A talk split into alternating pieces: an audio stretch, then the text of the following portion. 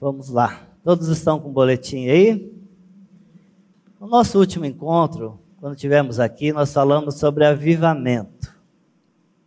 E muitas vezes nós nos pegamos a pedir ao Senhor um avivamento, que a igreja seja avivada. Né? E aí nós vimos alguns pontos, como que isso acontece.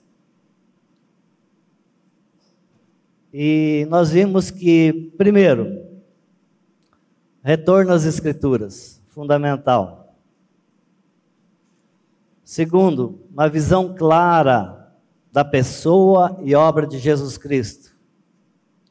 Terceiro, isso nos leva à oração e arrependimento. Quarto, isso nos leva a ter um zelo pelo Evangelho. E patrocinando tudo isso, sustentando tudo isso, a ação do Espírito Santo derramando a vida de Cristo em cada um de nós. Então, é assim que acontece o avivamento. Ah, mas por que que na minha vida eu não tenho esse avivamento? Medite se não está faltando alguma coisa desses pontos aqui. E mas para que essa ação do Espírito Santo na minha vida? Para que esse avivamento? Por que, que eu peço isso? Então hoje nós vamos ver que o cristão, o verdadeiro cristão, tem um chamado. Um chamado, como nós vimos aqui, do Gabriel e da Crislaine. Eles têm, tinham certeza que eles tinham que ir para lá. O que vai acontecer lá, Deus sabe. Mas a importância de identificarmos esse chamado e como nós identificamos esse chamado. Espero que hoje a gente consiga ter uma noção disso através da palavra de Deus. Então, o nosso texto, eu coloquei como base aí, foi 1 Pedro 4,10. E diz: Vamos ler todos juntos 1 Pedro 4,10? Servir uns aos outros, cada um conforme o dom que recebeu com bons despenseiros da multiforme graça de Deus. Pai, continuamos na tua dependência, Senhor. Que o teu Espírito possa falar aos nossos corações. Que a tua igreja possa ouvir e discernir a tua vontade, Pai. Em nome de Jesus. Amém. Então eu devo servir ao outro na minha capacidade, no meu entendimento, na minha inteligência. É isso que a palavra de Deus diz? A palavra de Deus diz servir uns aos outros, cada um conforme o dom que recebeu. Ah, Ildo, mas eu não, eu não recebi dom de Deus nenhum. Então você vai ver ao final que você precisa se colocar diante de Deus em dependência para que ele possa te revelar, porque ele nos deu, cada um de nós, ele nos deu um dom. Vamos ao boletim? Todo aquele que foi regenerado recebe um chamamento a servir. Uma vez que está no corpo, tem uma função a exercer, independentemente da capacidade, talentos ou condições. Porque Deus capacita aquele que ele chama. Esse chamamento tem implicações no nosso lar, na nossa comunidade e na nossa sociedade. Onde quer que o cristão esteja, ele está a serviço do reino de Deus. Mas baseado no que, Hildo, que você fala isso? Baseado no que que você diz isso? A própria palavra de Deus, continuando no boletim, a Bíblia nos ensina justamente isso. Em Cristo somos chamados e aparelhados pelo Espírito Santo para sermos filhos, para sermos santos, à comunhão de Jesus Cristo, testemunhas do Evangelho de Cristo e a fazer discípulos de Cristo, para citar somente alguns exemplos desses chamados.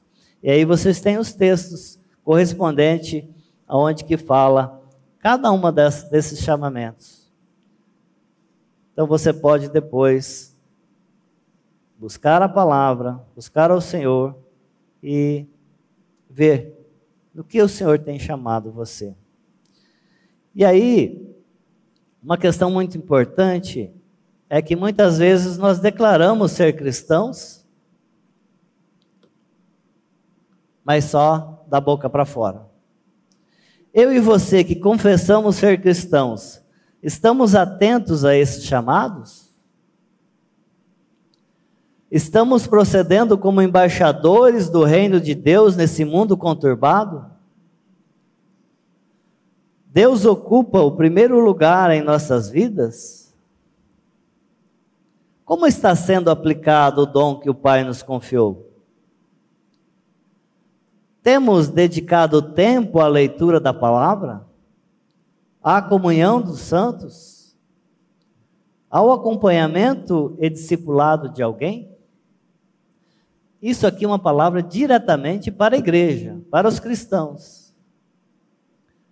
Para você que ainda não se reconhece como cristão, não se reconhece como participante da igreja, daqui a pouco tem uma palavra para você também.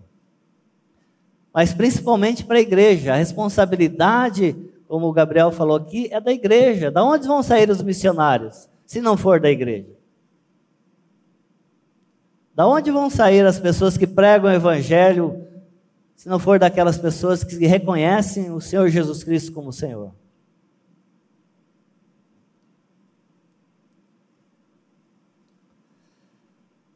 E aí, se eu e você, que cremos na suficiente obra de Cristo na cruz, me desculpe, nós não temos desculpa. A igreja não tem desculpa de não testemunhar do Evangelho do nosso Senhor Jesus Cristo. O mundo aí fora tem. Por isso que a palavra diz: aqueles que se muito dá, muito será cobrado. Mas veja bem, não é dizer que nascemos de novo, não é simplesmente saber, deixar que o Espírito Santo nos use mas sim deixar que o Espírito Santo nos use realmente para fazer a diferença nesse mundo caído. Sermos usados efetivamente como filhos de Deus nos embates do dia a dia. Quem convive um pouco mais em comunidade sabe dos embates na família. Né? Não, é, não é fácil ter uma família, participar de uma comunidade. Não é fácil. Os embates acontecem. Mas e como eu, como participante da solução desse problema e não como parte do problema estou agindo? É essa reflexão que nós precisamos hoje. Voltamos ao boletim. Cremos que o Senhor está no controle de todas as coisas. Entretanto, Ele nos confiou um privilégio que nem os anjos tiveram sermos servos uns dos outros. Essa tarefa, missão, chamado, pode ser de várias formas. Pode ser de pai, pode ser de mãe, pode ser de esposo, esposa, filho, filha, profissional de qualquer área. Servir na comunidade como introdutor, diácono, presbítero, na música, na filmagem, enfim, Existem muitas áreas para o serviço, mas sempre lembrando quem nos sustenta. Vamos ver o que diz 2 Coríntios 3, 5. Vamos ler bem alto, vamos confessar essa palavra. Não que por nós mesmos sejamos capazes de pensar alguma coisa, como se partisse de nós. Pelo contrário, a nossa suficiência vem de Deus. E vindo de Deus, ele não vai parar no meio do caminho. Você está dependendo totalmente do Senhor, ele fará a obra no tempo dele. E aqui quero chamar a atenção de vocês também, porque é muito óbvio ao cristão que ele sabe quem sustenta os seus atos de amor e misericórdia. Mas muitas vezes o óbvio tem que ser falado. Muitas vezes o óbvio nós deixamos de lado. Então, nós nunca devemos deixar de confessar a nossa dependência no Espírito Santo que nos assiste. Até para que não venhamos a esquecer de quem segura a nossa mão. Você está consciente de que é Ele que segura a sua mão e não nós que seguramos a mão dele?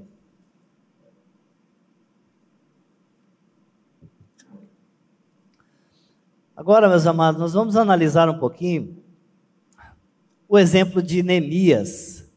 Não sei se vocês já tiveram o privilégio de ler o livro de Neemias. E antes eu, eu peguei aqui uma, uma introdução do livro de Neemias na paráfrase da Bíblia, a mensagem. Veja que interessante isso no boletim.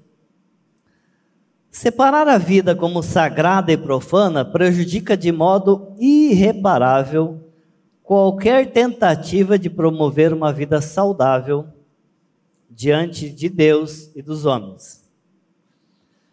Uma vida consistente de sentido e propósito, vivida para a glória de Deus. Contudo, isso é muito comum. Mas de onde tantas pessoas tiraram o hábito de separar a vida da vida do mundo ao redor? vivendo entre essas duas esferas. Certamente não foi da Bíblia. As Sagradas Escrituras, do início ao fim, resistem categoricamente a esse tipo de separação. E aí, meus amados, eu já fiquei muitas vezes fazendo essa separação. Mas a Bíblia não nos ensina isso. Quando nós fazemos isso é porque desconhecemos a verdade da palavra. Boletim. O pior prejuízo se dá quando essa separação se aplica ao trabalho diário. É comum falarmos de trabalho de pastores, sacerdotes, missionários como sagrado, enquanto advogados, agricultores e engenheiros realizam trabalho secular. Mas isso também está errado. O trabalho por natureza é sagrado. A história bíblica é repleta de exemplos de pessoas que trabalham na justiça, na agricultura, na criação de animais, no serviço militar, na política, até na política, na carpintaria, na fabricação de tendas, no trabalho doméstico, na pesca e assim por diante. Todas essas coisas são, quando feitas para a glória de Deus, são sagradas. Vamos ver 1 Coríntios 3,10, o que fala? Portanto, quer comais, quer bebais, ou façais outra coisa qualquer, fazei tudo para a glória de Deus. E aí é tudo, ou é algumas coisas só? Aí eu não tenho uma classificação que eu faça. Aí é tudo. Para o cristão é tudo. E tudo para a glória de Deus. Agora sim, voltamos, continuamos o boletim e vamos ver o exemplo de Neemias. Vamos ver o que ele tem para nos falar sobre isso. Ele começa como oficial do governo a serviço de um rei estrangeiro. Depois torna-se um empreiteiro chamado para reconstruir os muros de Jerusalém. Trabalho que ele nos relata no seu livro. Esdras, seu cooperador, era um estudioso e mestre que se dedicava às escrituras, além de cooperar na construção. Neemias trabalhava com pedras e argamassa. As histórias desses dois homens estão entrelaçadas num tecido de emendas de vocação sagrada. Um trabalho não era mais importante ou mais sagrado que outro. Neemias precisava de Esdras. Esdras, Esdras precisava de Neemias. E hoje, Deus continua usando os dons e talentos em nós para privilégio nosso, para privilégio da sua igreja, para cumprir os seus próprios propósitos. Você se vê nessa bênção? Você se vê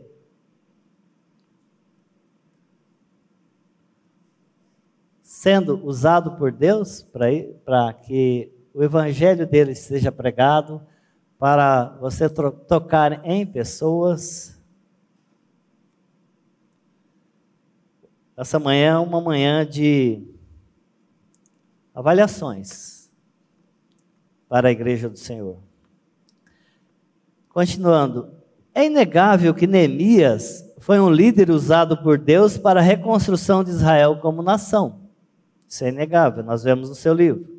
Mas o que movia Neemia, Neemias eram suas atitudes que glorificavam a Deus, seu compromisso de restauração da Cidade Santa, levando-a a trocar o conforto do palácio para ser um reconstrutor de uma cidade em ruínas. É um exemplo de homem fiel que glorifica a Deus pelo que ele, Deus, fez por meio dele, Neemias, para o bem-estar espiritual do povo. Nós estamos sendo parte da solução do problema desse mundo caído?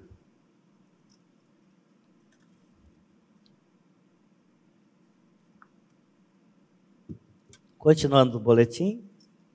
A partir do momento em que ficou claro para ele o chamado de Deus, restaurar Jerusalém, Neemias focou suas metas, planejou sua realização do começo ao fim, lidou sábia e pacientemente com cada problema surgido, resistiu às distrações e recusou-se ser desencorajado em qualquer estágio, porque ele tinha uma convicção que de quem o chamou e para o que foi chamado. Meus queridos, você que se declara cristão, você que se declara participante da igreja do Senhor, essa convicção é de suma importância. Porque se nós não tivermos essa convicção de quem nos chamou e quem nos sustenta, nós vamos sucumbir. Mas como ter essa convicção? Continuemos a ver o exemplo de Neemias. Voltamos ao boletim. Neemias orou, agiu e continuou em oração. Observamos como a oração pontua sua narrativa de construção do muro. Ah, a oração pelo bem-estar de Jerusalém foi a sementeira pela qual cresceu todo o empreendimento. Isso nós podemos ver em Neemias 1, de 5 a 11. Depois vocês podem conferir. Letra B. A prece por ajuda, quando o rei perguntou-lhe qual era o seu problema, resultou em seu envio a Jerusalém. E aqui nós temos aquela história, né, que ninguém pode, nenhum serviçal do rei poderia chegar ao rei triste, né? E aqui Neemias estava triste e o rei teve compaixão dele e perguntou: O que está acontecendo? Qual o problema? Isso está em Neemias 2, 4 a 6. Letra C. A oração foi novamente seu recurso quando Sambalat e Tobias ridicularizaram a primeira etapa do, da construção. Neemias 4, 4 e 5. Letra D. Quando ele e seus colegas souberam do complô para atacar a cidade e tornar a derribar o muro. Neemias 4, 9. Que exemplo maravilhoso! Ouvir e orar ao Pai antes de qualquer atitude é seguramente a ordem certa das coisas. Para pensarmos de novo, eu e você agimos dessa forma? Ou nós oramos ao Senhor, não ouvimos o que Ele quer e, não, o Senhor me falou que é por aqui mesmo. Então, essa avaliação, essa consciência é de suma importância, meus amados. Como eu e você temos agido quando os problemas borbulham? Explodimos simplesmente ou ouvimos ao Pai? Porque eu não sei na vida de vocês, mas na minha vida parece que os problemas borbulham, assim, igual, sabe? Quando você faz bolinha de sabão. Mas eu vou olhar para quem?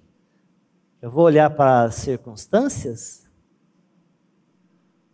Ou o cristão consciente sabe de quem está no controle da sua vida? O cristão consciente sabe para onde olhar.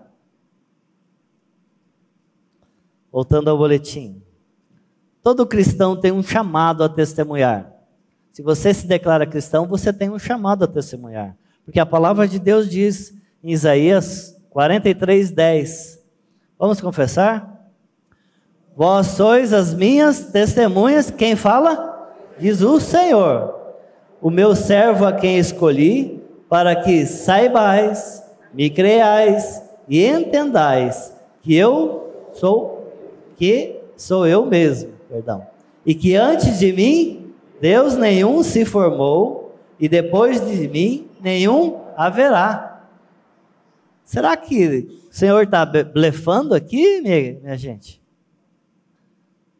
Será que o Senhor está dizendo, ah, a primeira dificuldade você não é assim. Não. Ele nos incita a testemunhar da sua palavra. Porque ele mesmo diz que nós fomos feitos testemunhas dele. Continuando o boletim, Deus chama seu povo para defender publicamente a verdade de que Jesus Cristo é o único Salvador. O testemunho dos chamados está associado à adoração pública ao Senhor. Meus amados, nós temos visto muitas coisas, muita gente falar: não, Deus te chamou para fazer isso, Deus te chamou para fazer aquilo, para você ser um grande homem, para você ser um grande orador, para você ser um, um líder. Não. Não é isso. Pode até ser, ele pode até usar isso. Mas Deus nos chama para defender publicamente a verdade de que Jesus Cristo é o único Senhor e Salvador. Mas, continuando o boletim, como saber, como crer e entender? Meus amados, não mude essa ordem. Não é querer entender para crer e saber. Está bem claro. Como saber, crer e entender, se assim aprover ao Senhor nos revelar. Senão, nem isso nós vamos entender. Mais uma vez, a palavra de Deus nos ensina. A intimidade com o Senhor é a virtude essencial que sustenta todas as demais qualidades de um verdadeiro cristão. A fala de Deus com Moisés, face a face, relatada em Êxodo 33, demonstra essa intimidade. Porque servir a Deus é mais do que fazer alguma coisa, é viver por Ele e para Ele. Por isso, a necessidade da intimidade com o Senhor. Nós vamos ver, e vocês podem ver também lá em Êxodo por que, que o Senhor não falava abertamente ao povo? Ele, ele usava Moisés, usava uma situação, montava uma tenda fora da comunidade, porque se Deus se revelasse ao povo ali, não ia sobrar nenhum. Então, continuando o boletim, nós vamos ver aí o que, como que Deus falava. Quando Moisés montava a tenda do lado de fora do acampamento e a coluna de nuvem descia, as pessoas já sabiam que algo tremendo estava acontecendo. Hoje, meus amados, Que graça maravilhosa. Hoje nós temos o privilégio de ter a comunhão direta com Ele. Pois o véu que separava o homem de Deus foi rasgado. A palavra de Deus nos confirma isso. Paulo diz que temos livre e confiante acesso a Deus por intermédio de Jesus Cristo. Olha o privilégio que nós temos hoje em comparação ao povo daquela época. Rubem não está aí, mas coloca o texto para nós de Efésios 3, 11 e 12. Vamos ler esse texto?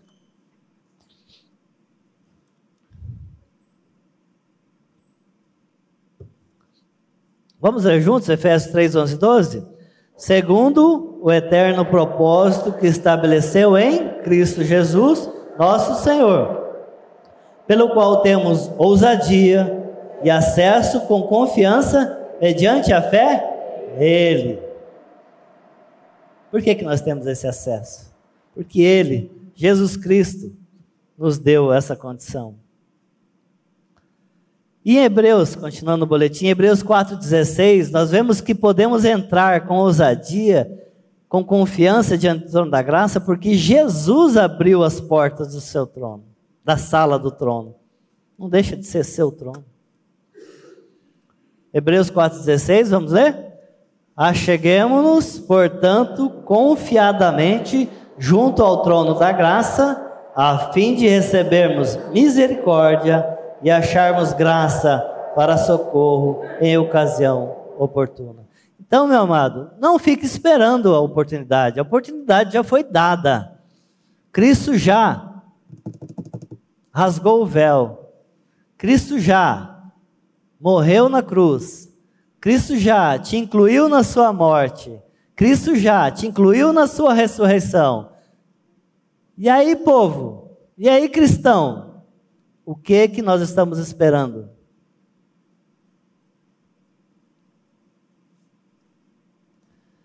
Voltando ao boletim, todo aquele a todo aquele que foi revelado ser filho de Deus por meio da mediação de Cristo, está autorizado a aproximar-se do trono da graça, podendo assim usufruir da intimidade relacional com o Senhor. Está autorizado.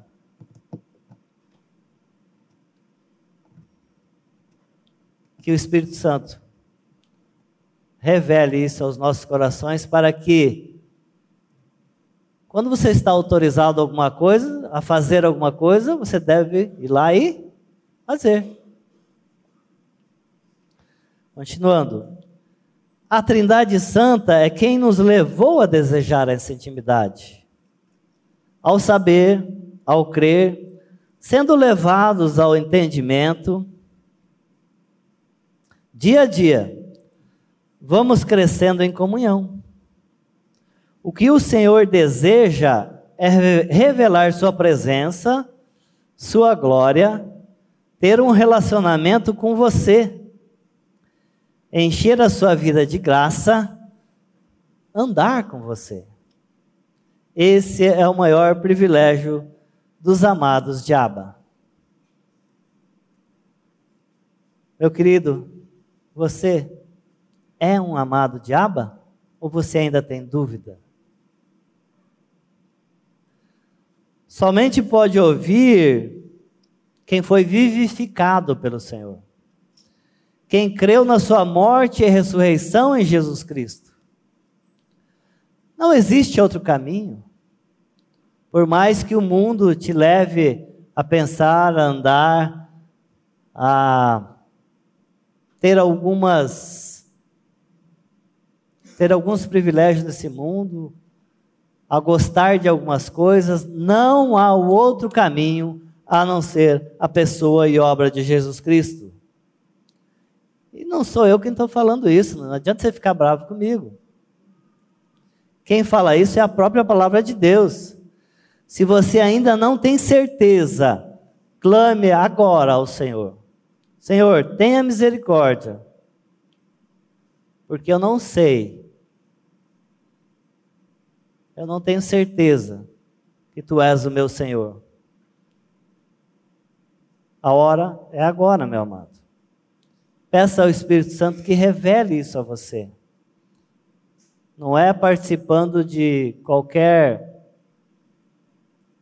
Até do culto. Não é só participando do culto que você vai ter essa revelação. Apesar que Deus pode usar qualquer circunstância, no culto, fora do culto, num relacionamento. O Senhor pode usar qualquer circunstância. O problema é que nós limitamos Deus. Nós achamos que Deus cabe aqui na nossa cabeça.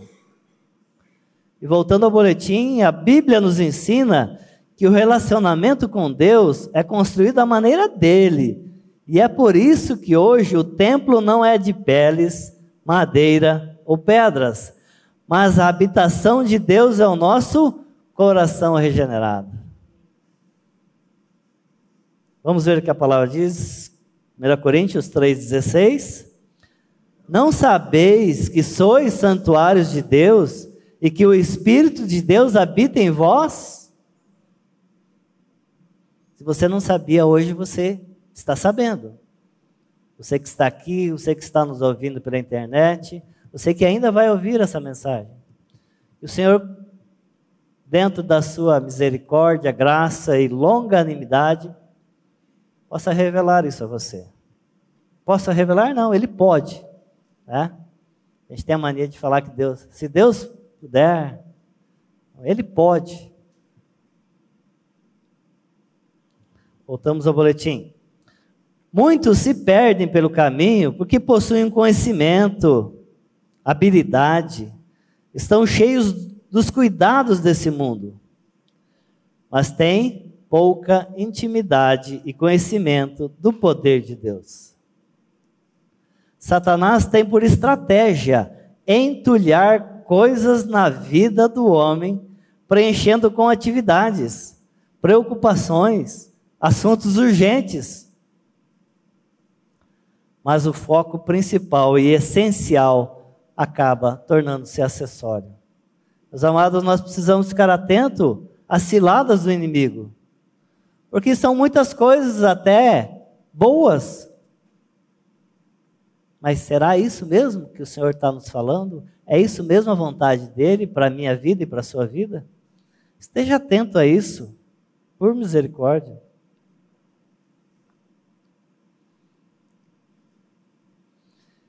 E qual é o foco principal do cristão? Se eu fosse perguntar para você hoje, qual é o seu foco principal como cristão? Nós, na nossa comunidade, nós temos uma visão. Cadê? Ali. Vamos ler alto essa visão? Vamos. Conhecer pessoalmente a Cristo crucificado, torná-lo conhecido em todo lugar por meio da amorosa graça do Pai. Nós cremos assim. Primeiro, ele mesmo se torna realidade na minha vida. Depois da sua graça, me impulsiona a fazê-lo conhecido. Através do quê? através do amor e das ações que eu e você fazemos ao próximo. Como é que o cristão que diz ter Cristo no seu coração não consegue fazê-lo conhecido? Alguma coisa está errada. Ah, eu não sei pregar, eu não sei falar. Meus amados, olha as inúmeras chances que nós temos de relacionamento com as pessoas. E muitas vezes nós ficamos com vergonha de falar de Jesus Cristo. Que o Senhor tenha misericórdia de nós. Voltando ao boletim, nós quase sempre Veja bem, isso eu estou falando para mim, não sei se serve para você, mas quase sempre eu imagino e nós imaginamos que nós é que resolvemos todos os problemas. Ah, é o meu, é o nosso plano, é o meu, é o nosso esforço, é o meu, é a minha ou a sua sabedoria, a nossa sabedoria. Entretanto, Deus, a sua misericórdia, graça e amor, fala assim: entra no meu descanso. E nós não entendemos. Vamos ler Romanos 8, 14 a 16. A palavra de Deus diz assim: Pois todos os que são guiados pelo Espírito de Deus são filhos de Deus. Porque não recebestes o espírito de escravidão, para viverdes outra vez atemorizados, mas recebestes o espírito de adoção, baseado no qual clamamos: Abba, Pai. O próprio Espírito testifica com o nosso espírito que somos filhos de Deus. Então, se você ainda tinha dúvida que você é filho de Deus, mas sempre lembrando, aquele que crê na obra e pessoa de Jesus Cristo será salvo. Aquele que não crer está condenado. E eu me pego muitas vezes assim, quase sempre nas minhas aflições, eu quero tomar alguma atitude. Porém, o Senhor me fala e nos fala: descansa e confia em mim. Eu estou aqui. Amados, você já leu o livro de Eclesiastes? É, quero dizer para vocês que não, eu não tenho assim, não posso dizer, ah, esse livro é melhor que esse. Não é, porque tudo é palavra do Senhor. Mas eu tinha, esse livro não me chamava muita atenção, porque, não sei, não me chamava atenção, achava meio assim. Mas que desperdício de sabedoria, meus amados. A partir do momento que, nessa leitura que nós estamos fazendo, eu tive que passar por ele. Porque muitas vezes a gente acha, ah, aquele livro, deixa de lado. E é um livro maravilhoso, é um livro que examina de forma realista as questões da vida com o intento de nos conduzir perante a face de Deus. Então fica a dica aí. Se achar que aquele livro não é tão interessante, Peça ao Senhor para te revelar. Voltando ao boletim. A vida da ressurreição que recebemos de Deus não é vazia. Nela há uma constante expectativa de aventura. Como as crianças fazem, perguntando: E agora, pai? O que vamos fazer? Seus filhos já perguntaram: E agora, pai? Nós vamos fazer o quê? Vamos brincar do quê? E agora? Qual que vai ser a nossa aventura? O Espírito de Deus em comunhão testifica com o nosso espírito e confirma a nossa identidade. Sabemos quem Ele é e sabemos quem somos: Pai e filhos. Com isso, permaneceremos na verdade, que liberta e nos sustenta. O livro de João 15, 5 nos fala: Eu sou a videira vós os ramos. Quem permanece em mim e eu nele, esse dá muito fruto, porque sem mim nada podeis fazer. A fé verdadeira permanece e persevera, seguindo os ensinamentos de Cristo. Seguir os ensinamentos de Cristo é ser um discípulo dele, na fé e na prática. Isso produz em nós o conhecimento real e espiritual de Cristo.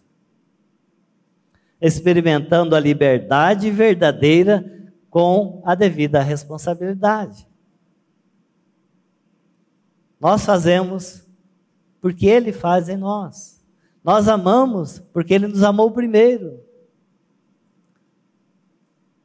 Nós agimos porque o seu amor age através do teu Espírito em nós. Será que estamos ouvindo o chamado do Senhor? Ele declarou em João 10, 27: As minhas ovelhas ouvem a minha voz, eu as conheço, elas me seguem. Dependemos, Senhor, de Ti, para que isso seja realidade em nossas vidas. Amém? Eu não terminei ainda. Gostaria de investir um tempinho agora, bem curto, com você você curvasse sua cabeça, você se colocasse diante do Senhor e fizesse uma avaliação pessoal.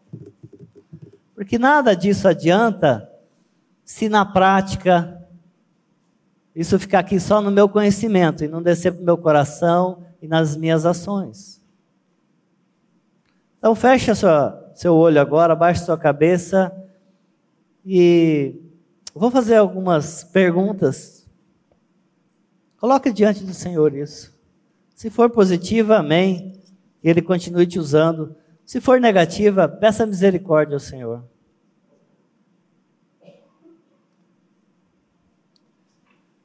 Eu tenho certeza da minha regeneração? Eu tenho investido tempo de qualidade com o meu Senhor? Eu tenho convicção e clareza do meu chamado? Eu tenho investido tempo de qualidade com meu irmão? Eu tenho investido tempo de qualidade servindo a minha comunidade? Dependemos de Ti, Senhor, Jesus Cristo, nosso Salvador, para que isso seja realidade nas nossas vidas, para a honra e glória do Teu nome e para a edificação da Tua igreja. Em nome de Jesus. Amém.